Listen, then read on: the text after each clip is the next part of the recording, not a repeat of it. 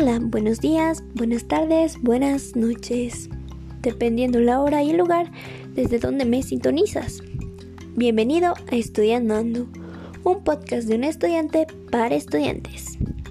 Mi nombre, Fátima Michelle Apolonio Michua. Soy estudiante de la licenciatura en Derecho en el Centro Universitario Comulco, perteneciente a la Universidad Autónoma del Estado de México.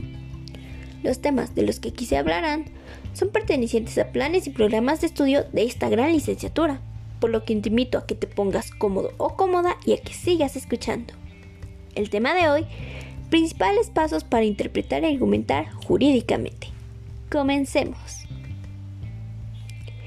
La argumentación es una práctica discursiva de tipo racional en la cual un locutor defiende un punto de vista.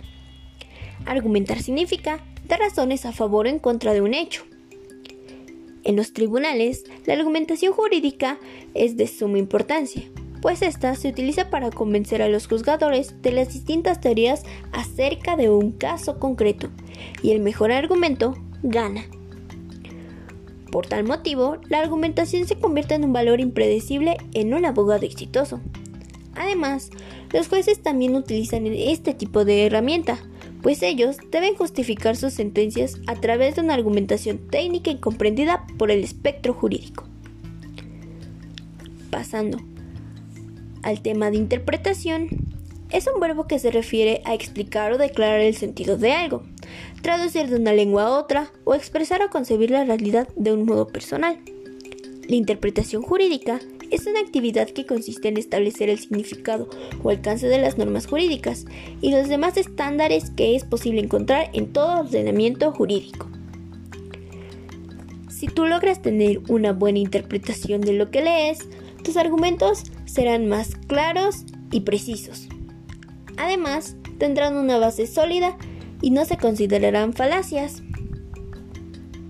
Es por ello que a continuación te daré algunos tips para que puedas argumentar e interpretar de buena forma.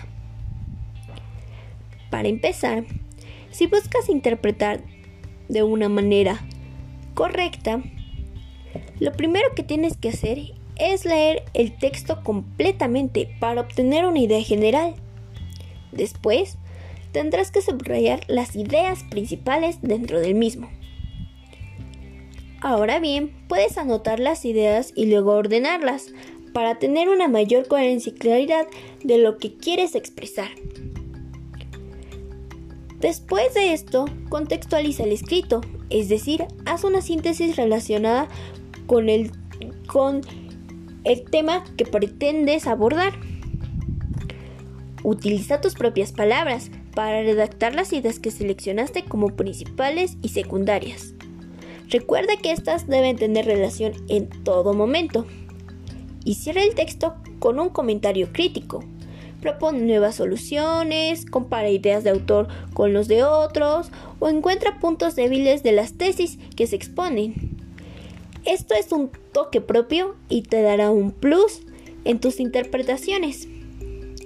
Para argumentar de forma correcta, lo primero que tienes que hacer es identificar el tema o problema general del que se pretende discutir. Debes determinar una posición con respecto al problema. La posición que tomes será la conclusión más general que debes defender. Y antes de que busques razones en defensa o en contra de tu posición, analiza si realmente hay un conflicto con la otra parte. Después, pregunta, ¿por qué tomas esa posición respecto al problema? Es decir, determina tus principales razones. Sé responsable, investiga y cita las fuentes. Además, sé cuidadoso y analiza tus razones para ver si realmente apoyan tu posición. Arma tu argumento uniendo todas las partes mediante algunos marcadores. Y finalmente, pregúntate si alguna de tus cuestionamientos te, hace que, te, que tus conclusiones sean cuestionadas.